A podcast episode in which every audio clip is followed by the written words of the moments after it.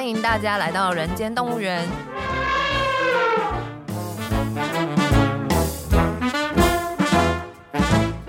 这是厌世姬为了编剧工作外出取材，访谈多年政治与企业幕僚的经验，并交流两个世代斜杠者的生活与想法。Hello，大家好，我是厌世姬。大家好，我是边角料。你刚刚迟疑了吗？你是不是忘记你叫什么名字？不是，我们会想到原来的名字哦，是某某人。对对，因为录 Podcast 的，对我们来讲真的是很特别的经验。嗯嗯嗯。那今天来录音之前，就早上就出了一个新闻，是早上就看到新闻嘛？因为前几天中正万华区的现任立委 Freddy 林长佐说他不选了嘛？对。然后今天的话是。在地的议员吴沛忆说有表达想要选立委的意愿吗？不晓得你怎么看这个事情？哇，一开始就要来这么硬的题目？不会啦，我们就闲聊啊。我，我其实本来我一直以为我们可以做一件事情是那个事后的诸葛。嗯，那因为厌世姬现在挑战的题目是预测啊。那我先不讲这一个题目的答案，不过我先讲一个我自己的感觉哈。我觉得现在的流行的时间其实变得比较短。所谓的流行时间是这样子，我在想说，我们年轻一点的时候，年轻一点的时候，哈，从事广告业的人，他要有一种能力非常重要，就是他要能够英文能力很好。哦，怎么说？他英文能力很好，他可以接受国外的资讯。哦，那时候国外的资讯更早一点的时间，国外资讯怎么到台湾？杂志，嗯嗯，或者他出刊，因为那时候没网络嘛，没有网络，大家靠纸本，所以你就可以知道，把那个时间想得很长。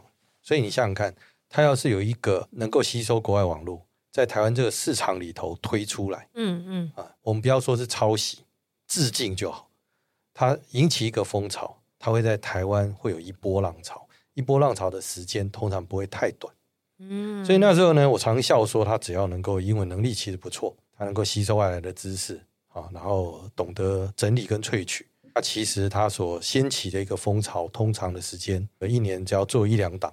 搞不好他就撑过了一两年。嗯，那再往前看，我爸爸他们在做工作以来，都有一个现象，就是开始做这个工作的时候，都会想象会在这里待的时间很久。嗯，以前任何人都这样，对，他会想不太会一直换工作。对对对对对对。嗯，好，那这是一个对时间的想象。那对政治人物来讲一样，以前的政治人物可能做，你觉得他做了三届的立委，或做了议员，然后转换跑道。我们常常讲说，你觉得那个流行想象的时间到底有多久？那以现在的这个状况来看，尤其流行时间非常的短。我现在常常说，有一个创意出来，可能两天内、三天内没有多久，它就有一个新的创意又出来。对，那时间都变短。那同样的，这一些政治人物在这个流行讯号里头的曝光，有人问我说，现在当立委到底多久叫做长？我常常觉得两任。就很长了，就已经很长了。也就是说，他可能所有的政治人物里头都要去思考，一任或两任以后他要到哪里。除非他做了这个位置之后，他打算就直接从这里面在没选上就退休。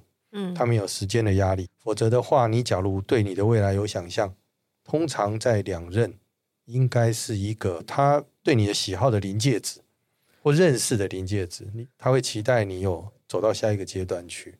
所以意思是说，做两届大家就觉得很烦了吗？看腻了？不见得是很烦，但是他要再去创造出更多的吸引力，为什么这件事情就会越来越困难？嗯哼，那照这样来讲的话，柯文哲是不是有一点要退流行？呃，是啊，你不觉得柯市长他现在自从离开了这个位置以后，一来是镁光灯，嗯，二来是你从他身上里头的想象、期待。这个东西，因为他大概就是这个样子。当然，选国家领导人跟选立委或选议员，他又不一样，他的要求会不太相同。对，所以听到长佐决定不选，某个程度我觉得蛮合理的。因为他两届了嘛，觉得说要再选第三次，感觉会辛苦吗？倒不是辛苦，嗯，当然应该也在讲，服务永远有新的题目。可是接的第二件事情是。他面对他自己在那个地区里头，他要如何让人家有更多或新的想象，这件事情大概不太容易。Freddie 第一次选的时候啊，大家觉得很新鲜嘛，因为他是一个乐团的，他应该是算是主唱嘛，对不对？对。然后他们乐团其实，在欧美也很红嘛，嗯、然后又有国际级的知名度，这样子的一个人，然后他选上立委，其实一开始大家都觉得很新鲜。但是这个东西好像就像刚刚讲的，它好像有一个那个效益的递减。现在大家也就觉得说，哦，那你其实也是一个两届的地位，也不会特别去想说，哦，你是歌手啊，或是什么其他的国际上面的这些知名度诸如此类的。对，所以确实那个新鲜度啦，就是有在下降。现在在选，好像再去拿闪灵的东西出来讲，对选民的吸引力也没有那么大的这种感觉哈。嗯嗯嗯。所以他在这里头的判断或期待。或者自己要面对的问题课题也就相对会比较多，是是，所以其实都不容易。其实我还蛮佩服他。我们在看待政治人物的时候，我们会面临一个问题：你永远去问政治人物，他永远很难放下。其实政治最难的一件事啊，都是如何退场。对啊，对啊，没错，退场是一件非常难做的一个决定。你要是问我的话，我常常会有一个概念，或者是我喜欢问政治人物想选举人一个问题。在你人生的最后或人生的任何时刻，到底是那个位置是很重要，那个抬头很重要，还是你会被记得？对，有人这样讲，就是说那个其实是转身的姿态是最重要的。哦，我举个例子好了，嗯，其实像蔡培慧上次提到蔡培慧在选南投，他第一次是选乌溪县，南投分南北嘛，他是选乌溪县，是挑战的是以前的镇长马文君，对。这是他第一次的挑战，他从不分区变成区域的时候，第一次挑战马文君。接着没有两年的时间，他挑战县长的许淑华。接着他跑到南投的南端浊水溪县挑战林明珍。其实选过两次举的时候，他已经非常疲惫了。然后他也问了我这个问题，他说：“你觉得我应不应该再选浊水溪县？”我就跟他讲说：“哈，不谈胜负，谈人生。”我建议他选，他说：“哎呦，你怎么会建议人家去选举？”我跟他讲说：“第一个，在你人生里头，以那时候的民进党里头，能像你这样，在这么艰困的里头挑战一个区域里头三座山头，民进党没有这种人，你是第一位。”我告诉他讲说：“就算输了，你的历史或你的故事会留下一笔。嗯嗯、他留下的是一个人的坚韧跟勇气。对，即便他非常困难，我知道很痛苦。”这时候我还会鼓励他再选，可是相对的，要是长左的事情发生，我可能就不会这样鼓励。我除非长左很清楚的有一个他想要做的事，非在万华，非在中正，非在这个角色里头，他有一个必须达成的梦想，否则最后就是一个立委的位置或者立委的身份。那这两个在贫贱选跟不选里头，我就会觉得培慧的故事多了一种张力。嗯，跟多了一种为什么，就是我为什么要做这件事情？除了那个位置以外，他对这个社会，或者对民进党，或者对年轻人，或者对其他人，他到底有没有新的力量来告诉人家？哎，政治其实是需要这种相信，就为什么的力量嘛。或许我们可以说。Freddie 的故事好像是在他第一次选完的时候就已经完成了。如果我们就是用这种比较娱乐的这个角度来看的话，他其实是第一次选举的那个故事最有趣嘛，最精彩。可是当他在选上第一届的时候，这个故事其实好像已经有了一个结局了，后面的都是一些续集嘛。所以说，你刚刚讲的这样子也算是没有错啦，就是他。如果现在没有办法再提出一个新的愿景的话，其实人家也不太知道，就是觉得说你就是一个区域服务型的立委。那你在立委这个职务上面，你到底还想带给选民，或是说带给人们更多的什么东西？哎，你这样一讲完哈，我觉得我还蛮好奇，嗯，跟蛮想观察另外一场，他也来登记要选举，是，其实是严宽恒哦，听说严宽恒也要争取选立委，嗯哼。其实你仔细想想，先不讲对这个人的喜好，他会有故事，他会有另外一个故事。对，对这个故事也蛮有趣的。对对对，其实我常会觉得说，这就是我们在说，当每一个案例出来的时候，把你的喜好给降低一点，你去模拟跟想象每一个在其中的人，嗯、他做什么选择，嗯、选择的背后有需要什么挣扎，跟他想传递的讯息是什么。那我觉得他都会是非常非常不一样的。对啊，其实我们在看颜宽恒那一区哈，他也是当初有一点类似 Freddie 这样一个故事嘛，因为是陈柏伟去挑战嘛。对。然后陈柏伟算是素人吧，因为他之前不是做制片、做制作人嘛，就是完全跨领域的一个工作。然后他忽然间冒出头这个人，跑去挑战一个这个大家都认为说不可能可以推翻、不可能可以改变嘛，这个是一个不可能的任务，然后非常艰困。就他赢了，然后他选上之后，哎，就后来又被罢免了。是，然后被罢免之后又补选，哎，就补选的时候林静又赢了，所以其实这个故事也是很精彩，就一波三折。把它当做是一个戏剧来看的话，演到现在听说的是，哎，严宽恒又说要复出，又要出来，又要再来挑战，所以这个就是第一件事情你要去想，严宽恒凭什么有这个意志，嗯、对不对？他等于是两次被淘汰哦，对对，第一次被打败，第二次补选，人家告诉你的讯号是说我不喜欢。陈柏伟，嗯，我也不会接受你的价值，嗯。可是他这一次要再出现的时候，我就好奇，对对，我们的好奇就这件事情是，除了意志以外，他到底传达的讯息是什么？他从这个地方要传达的讯息，搞不好他这一阵子做了非常非常多扎实，然后非常贴近人心的服务，是，是我们不一定知道的部分。哦，那他想要去彰显，所以一样的道理，就是说，这个不是只是一个地区性的选举，你总是要在这里面。传达某些讯息是、嗯、来让人家相信说，哎，这个讯息里头，我要不要支持你？也许他们地方上有一些什么声音是他知道，但我们不知道的。对对对对对对，所以每一个动静，就是你事后在外面看的人，我常常说，等他冷静的时候，讯息多的时候，你可以重新再看一遍。嗯，那就是我常常习惯说，我觉得政治的终极或者做人呐、啊，我们常常讲说政治好像把它特别化，其实人生也是这样。我觉得人生要是能够被记得的，应该不是你的身份，应该是你这个人。对，也就是他会怀念起你这个人，远大于那个身份赋予你的角色。对啊，就是重点还是你做了什么嘛，而不是说你的角色是什么，应该这样讲。而且怀念是一件有趣的事。嗯，怀念通常你会想起一个人，不只是想起他的过去，他通常是你在怀念他的时候，也代表什么东西？怀念有一个有趣的味道是。你对未来的期待，嗯嗯，我常常说，像现在很多人会讲李国鼎，我前一阵子又听到李国鼎这个名词，他是谁说的？张忠谋。哦，张忠谋说那时候台积电的时候，大部分人都不相信他，李国鼎相信他。哦，不只是怀念这个人哦，他还在这个时间点上，为什么？因为晶片现在对台湾不管是战略、国际地位的重要，所以他在讲这一句话的时候，你想想看，他还有一个向远方。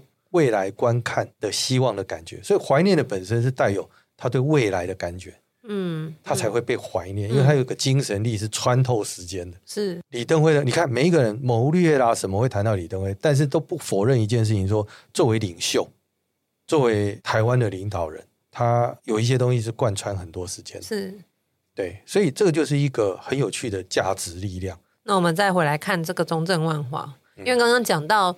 他其实也是选的第二届，刚选完嘛，刚选上第二届。那其实原本他在选第一届的时候还很年轻嘛，所以那个时候是年轻候选人很清新，形象很好。那大家也会觉得说啊，我们给年轻人机会等等。那现在选选到第二届了，诶，对当地人来讲，如果他两届当完也是八年了嘛，那八年。就不会再觉得他是一个年轻议员或是一个什么新鲜人之类的，所以其实这样子来讲，他的判断也算是蛮合理的。因为如果他在不往上选，不再去挑战下一个位置的话，其实看起来就是最终也就是会变成一个所谓的在地老议员这样。对，现在的尴尬就在这里。嗯，你要是当群众去定义你是在地老议员，嗯，那我就说过，你除非把议员当成你终身的职责，是啊，是啊，对，否则的话。你就没有给人家对你政治或者未来有任何的想象或期待嘛？嗯，而且三年或几年，我说过现在流行因为短，对啊，所以大家或许就还蛮能够接受。嗯，对，就像中正万华区，哎，好像国民党附近有几位蛮老的，嗯，议员都决定要挑战立委。可是当你看到这个名字的时候，比较多的是差异。嗯嗯，对，因为老议员嘛，那你为什么要做立委？嗯就立委感觉不是他像进一阶，只是满脑子狐疑，为什么是你？嗯、我就觉得他就是代表政治，其实有一个期待。嗯，每个人会对他的模式有一个期待，他不会期待一个老议员进阶成为立委。嗯，他反而是对于立委的想象会有不同的期待。哎，可是这边我有一个不同看法，就是为什么老议员去挑战立委，大家会觉得狐疑呢？这不是很合理吗？就是我在这边做很久的议员了，例如说我做三届、四届了，那我好像对这边很了解啊，所以我去挑战立委，不是很合理吗？哎，他有些时候合理，有些时候呢，应该要问的是说，这时候我们有几个名词要讨论了：老啊，年轻，有一种叫年纪，嗯。一种是你呈现出来的感觉哦。假如这些东西都一致，嗯，你要对他有更多的期待，你就会产生那个冲突感。所以重点应该还是提出愿景吧，就是你对这个位置的想象，跟你对未来规划是什么，而不是让人家觉得哦，我只是做久了的议员啊，所以理所当然就应该要让我当立委那种感觉。对，而且对于立委，他毕竟还是一个全国性的题目。是的，是的。对，他对他这样的一个角色的期待，跟区域型的政治人物是有不一样的想象。嗯嗯，所以他这中间过程里头是不一样。我觉得是这样子啊，这也有时候是政治人物他走下去的不得不然，因为你不让他继续选举，他有时候也不知道他到底要做些什么。这蛮有趣的，好像真的是这样。对你如果不选举，那你要干嘛？然后他旁边有一堆幕僚，嗯，哦，会有不同的期待嘛，所以有些政治人物就被推着必须要往前走。所以我说过，林长佐做了一个决定，决定不选这件事情的背后。我都觉得他绝对有相当大的勇气。嗯嗯，刚刚提到这个，就是说不选大家干嘛？其实我觉得蛮好奇的，就是有些人他可能选就当议员当当当，然后他就决定他不要再当。例如说梁文杰好了，他这次没选上嘛，可是其实我一直有听说他兴趣缺缺啦，就是做的那种已经没有什么兴致了，就好像其实就没有真的很想选这样子。那。我觉得也蛮好奇的，一个人如果他已经当议员啊，或者说以前的那些，我们在国会减半之前，嗯，不是有很多立委吗？好像也是在国会减半之后，有很多立委也失去工作嘛。那这些政治人物在失去了这个政治工作之后，我其实蛮好奇他们到底都在干嘛。因为这题目太大了，我们大概没有办法全部认识所有的政治人物。不过，是我也同意啦，就在政治人物去不去做从事政治的时候，嗯，其实很多人反正他没有这个角色之后，时间就逼着他去做其他的选择。你换个角度讲，你也没听过哪一个政治人物离开了政治领域之后，他就不见了。也是有啊，就是以前那个减半剩下的那一半人，不见是一个客气的说法。你有没有听到有谁什么自残啊，或者离开这个？没有嘛，他还是找到生，所有的生物都会找他生存的方法。嗯，但是我觉得有趣的是，因为很多议员是，其实 Freddy 也算了，就是有一些政治人物，他们是从演艺圈来的。嗯嗯嗯嗯对，就是原本可能演员，例如说应小薇啊，或者是说欧阳龙，欧阳龙嘛，是是对不对？大家可能有时候会忘记，但是其实他们以前都是演员，然后后来变成了政治人物这样。但是好像没有听过政治人物后来跑去演艺圈的话。哦，有吗？哎，以后搞不好。对啊，是吧？以后，尤其是现在斜杠的时代，这就是这个时代跟过去时代不一样的。嗯、现在斜杠的情况因为越来越频繁，嗯，所以每一个人拥有的角色就有不同。嗯，嗯例如我记得好像是时代力量的彭盛绍，哎，他好像另外一个角色是脱口秀的演员。哦，对，好像似乎是他好像讲慢才的，是不是？所以你在他身上其实不会只有。单一的面向，嗯，那现在年轻人真的很厉害，也可能跟现在的工作形态，嗯，某个程度有相关。他不会单一化，所以他更不会只有固着在某一种，而且他搞不好调整的更快，嗯，也就是说，从政是他一个经历，是，但不会成为决定他生活生死的关键，嗯，对，其实不会。这么一讲，就想到邱威杰啦。对吧？他就是一个很典型的例子。对，他也是放的非常快啊。是啊，对不对？那他现在反而好像在他身上的想象还多，政治也对他有想象。那他本来做的节目，嗯，或者他从事的事情，人家也有所想象。他并没有让他自己设限嘛。他完全符合你刚刚讲的，就是这只是他人生中的一个经历，对对吧？可能他觉得说我们大家都对政治不了解，那我来参与看看。然后来参与就做了一届，然后就告诉你说：“哦，我在议会看到什么，当议员是什么感觉。”好，可是我现在不做了，我现在回来再做我原本的事情。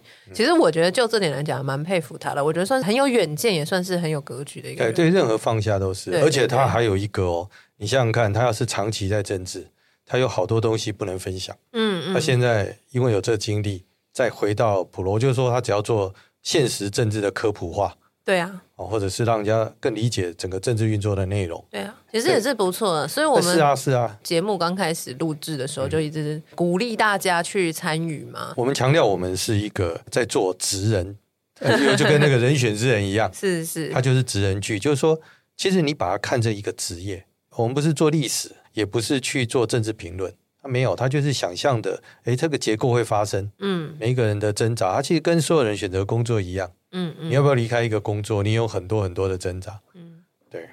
那这些判断会认为叫做政治判断吗？因为我们常常听到“政治判断”这四个字，嗯，那一般来讲说，这到底是什么意思？Freddy 的判断有没有他政治？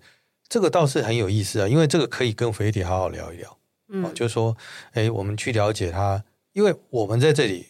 窥视的一个面向，可能也是从有限的资讯里头拿到，所以我们猜测啊，他大概是做什么，或者是我们做一个分析，觉得说，其实以他现在这个状况，相对来讲，第三任，除非他有拿出更新的期待，不然他前面临的问题，对，我相信他现在可能要做的题目，很多人都会问他说，是要让他呢，还是他应该要加入民进党？嗯，我已经让你两次无党籍了，你总该表现一下。好，或许我们不晓得后面有没有其他的压力了。嗯，没有啦。我刚问的问题的意思，其实是说，我们常常听到“政治判断”这四个字，那这政治判断到底是什么意思？我们会说某人做了一个怎么样的政治判断，而不是讲某人做了什么样的一个判断，就表示政治判断它是一个特殊的、特指某一些事情的一个字嘛？哦，好，你讲这件话，就好像你常常问到老一辈的人，嘿，他会告诉你说你不懂政治啦。对不对？对，所以怎么样？所以怎么样？所以怎么样？但通常他讲这一句话的时候，已经告诉你他不打算回答你了。哦，哦，他就是一个非常抽象，哦、然后归类于政治就不可说。是是呀，你不懂啦。对对对，他不是一个科学性的回答。嗯，就说：“哎，这个东西要一二三四五六七的判断，没有。他告诉你的是说啊，我跟你讲，你不理解政治啊，政治就怎样？你怎么知道政治就这样？政治的定义从来没有清晰过。”有啊，政治就是众人之事啊。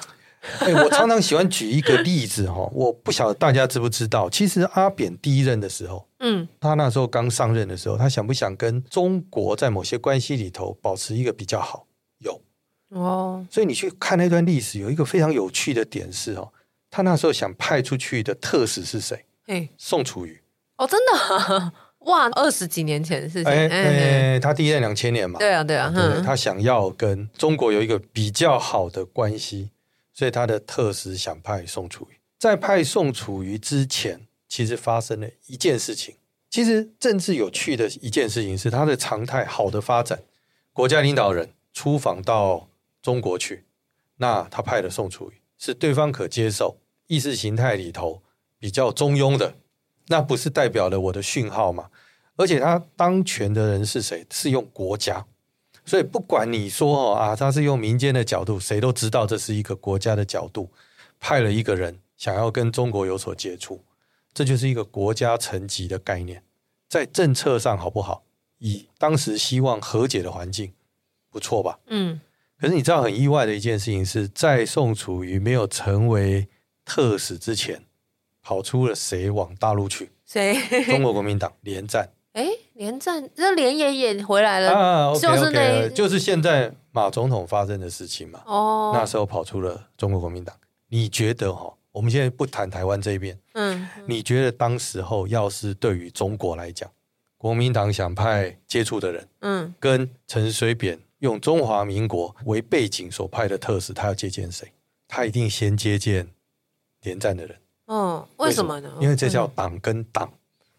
哦哦，原来是这样，有可能嘛？是，对不对？是。那我们那时候在想，我有时候常常想说，站在历史观，没有任何的欲望，我们当然希望这是一个有国家代表性，嗯，互相谈判的过程，嗯，或者互相接触的过程。可能最不期待的是被他解释成中国共产党跟中国国民党党对党的关系。嗯嗯。可是。因为他的这个做法，使得整个局势开始变得不一样。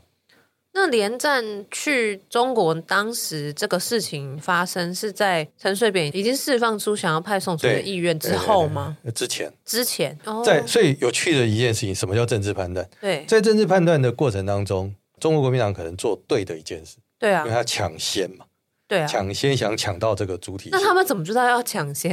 好奇、这个呃。你以为阿扁第一任执政，你以为这个玩游戏一样，就棋子一举就全部都变绿的？没有啦。嗯嗯嗯、阿扁刚执政的时候，我常说过，他是从中央到地方。嗯。哦，而且他是中华民国第一次政党轮替。是。或许轮替久了，行政体系就不太一样。但是早些年，中华民国的行政体系很早期的设计，可能都是为了没有政党轮替而设计。哦，这是理所当然的啊！这很很有可能。一个朝代它没有敌国外患，没有民主选举，就算民主选举也不见得会有所改变。对，那个是一个不一样的情况。所以它有没有那么多的秘密，我不知道。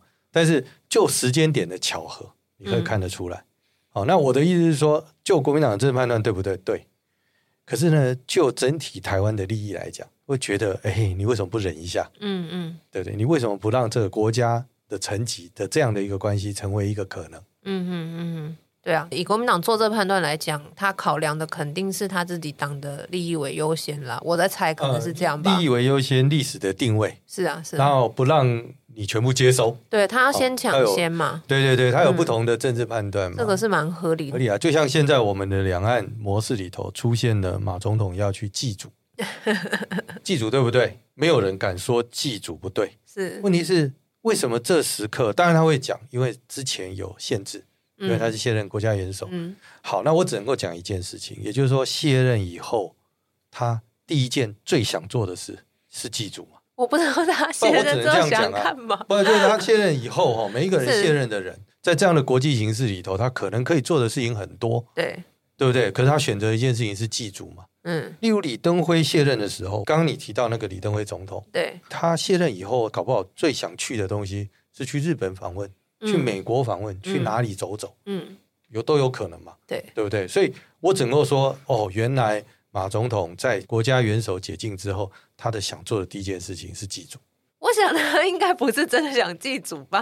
不，这个就是嘛，只是想去那里嘛。我倒是不会这样解读哈，真的、哦，就是他只带有恶意，不会。这不见得是恶意啊，对他来讲，对对对，或许去那里对他个人来说是有意义的啊。我跟你讲，真正人物不会只有想这样，他一定想千秋定义嘛。哦、所以，是是是，他在这一刻的时候，他可能想象的是，他一定要有人呢，愿意为和平做第一件事。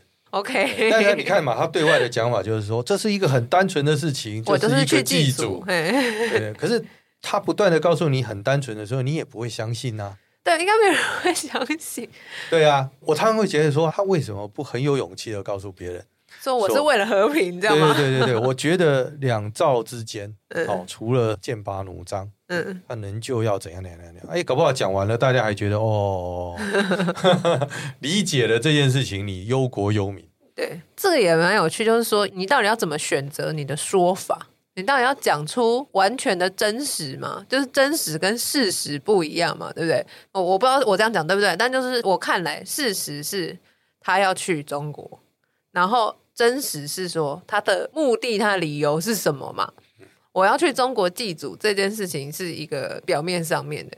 可是呢，他到底要怎么讲？他要讲的是说，哦，我真的是真心想去祭祖，所以我才去吗？还是我想要留一个历史定位？好，你讲的叫哲学性的问题。对，这是他本我跟他我跟自我之间，他选择了什么？嗯，我刚刚讲被怀念，嗯，是因为我一直觉得政治人物从头到尾都是选票，嗯，所以理论上民众的想法应该是他民之所欲嘛，常存我心，好像是。你会以民众怎么看待你？因为历史定位不是这样来的嘛，嗯，绝对不会是你自己说你自己是谁，嗯，然后拼命的告诉人家我是谁，我是谁，我就单纯要去记住为什么你不相信我，这个是很吊诡的一件事情啊！我还是那句老话，民众不相信你的时候，到底是你不懂民众，还是你从来老实说你的内在也不 care 他相信你？我觉得无法理解，就是说为什么要假装去祭祖？如果他觉得他的历史定位是重要的话，他没有假装啊，他是认真要去。我我觉得他后来的动机应该，假如他对祖先哈这么怀有敬意，那你就去看他去苗栗马家庄几次，对吗？对，这个就很有意思啊！就在台湾那时候，不是因为他两千年，然后。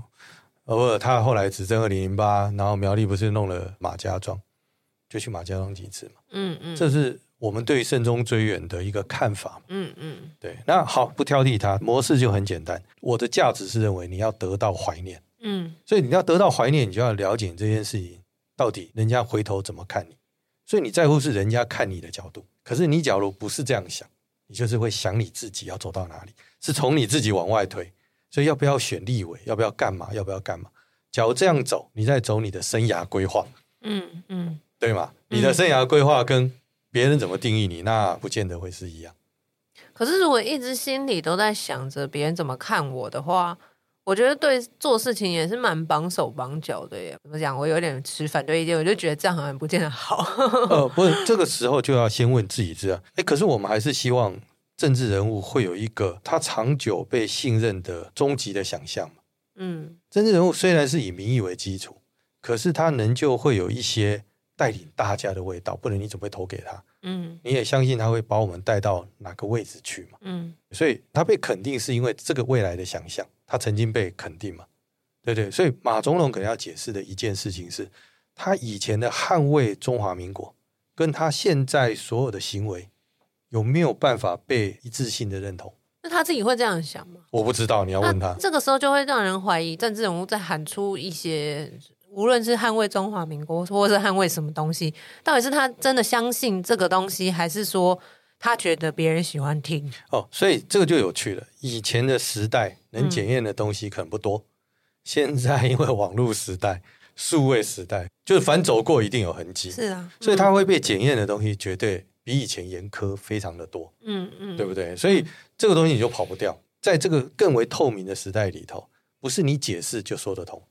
嗯，对不对？对啊、人家会拿你过去的轨迹来跟你现在所说的话去做对应嘛。所以最近有一个新闻，就是馆长的那个两百多块的便当，啊、然后就有人说很便宜，也说哎 CP 值很高之类，但是好像馆长自己之前有讲过，一百二十几块鸡腿饭很贵，是馆长讲的吗？两个？不是不是，他是在讲那个 TVBS 在报两则新闻，嗯、时间没有差很多，前面的在提台湾快活不下去了，或者是台湾怎么这么贵啊，嗯、生活困难，一个鸡腿便当已经一百二十几，嗯。但是馆长的新闻出来是，民众都说二百二十块很划算，对对对，然后大概是这样的一个对比啊。对啊，嗯，所以双标在现代社会已经很难生存下去了，因为我们就是会不断的被检验。对，他就是不断的在被检验看看，嗯、然后他会拿你的过去，嗯、你要自己能够回应这件事情。嗯嗯，对，就像我说过中华民国，嗯，我记得有一次也聊到说，哎，我那个年代的中华民国，其实我老实说，我还蛮喜欢。那个年代的中华民国反攻大陆，你们听起来可能就觉得很无聊，嗯，可是我觉得哈，那个是很有大国风范。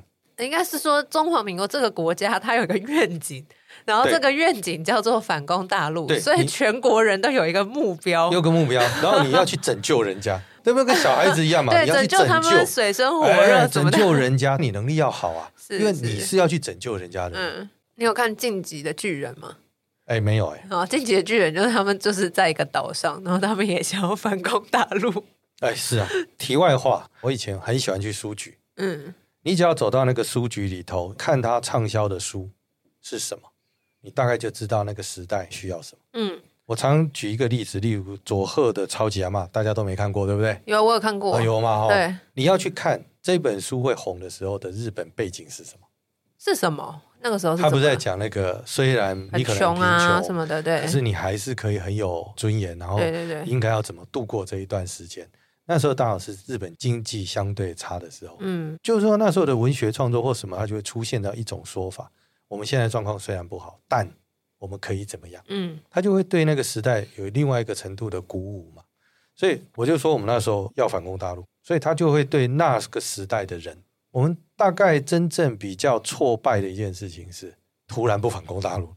对啊，是什么时候忽然间？哎，对啊，突然不反攻大陆，突然不反攻，突然继承一个东西叫做和平。是，但我们不可能天真的相信你自己可以控制世界局面到和平吧？好像相对是困难的。所以在那个点上，我所担忧的是，哎，我们当时候希望竞争，希望怎样的一个训练跟野心，会突然也没了。然后偏安在一个岛屿，以为在这里守住就好，其实他搞不好相对来讲是困难的。所以我觉得他们应该回应的是他们曾经的中华民国的愿景。你中华民国假如国父那个你还相信的话，民有、民治、民享，不用太复杂的三民主义，这些东西是你有相信的话，应该回答的一件事情是：哎，为什么这种反攻大陆的概念已经没有了？是你接受嗯现在的制度是好的吗？你的意思是说，国民党应该回应这件事吗？因为这个是他们提的、啊。是是是，他或许在某一些时候，他应该要回应我们这件事情嘛？嗯、就说，出来解释一下嘛。你相信这样的制度，甚至听到更激进的，会已经开始觉得他强大了。嗯，所以怎么样？那个东西就是你自己的角色越来越弱化，到今天一个这样的状况。嗯，对。那你做的任何行动都没有问题，但是你终究要去回应一件事情，你当时候那样的想象。当时候那样的期待，它的调整是什么？要有个道理啊。我们今天的这个讨论也是蛮跳痛的吼。我们从中正万华一路聊聊到反攻大陆。对对对。那要做一个结论嘛？这个结论是什么？就是大家应该要对自己的选择负责，讲清楚吗？我觉得是这样子啦。就不管是长左，不管是马英九，他们都做了一个决定。嗯。但不要太小看。那个决定的背后，就是简简单单，你好像只要对群众有个说法，然后群众就全部都买单。嗯，其实没有。那对群众最好的模式是，不管他做任何一个决定，不只听他的话，对不对？你会去看所有的轨迹，来去判断这样的决定到底它背后原因是什么。那我们今天就先聊到这边。刚提到的说法，我觉得我们下一次可以来聊聊说法这个东西，因为说法在政治里面其实是很重要的。是。好，那我们就下集再聊吧。大家再见，我是边角料。好哟，拜拜，拜拜。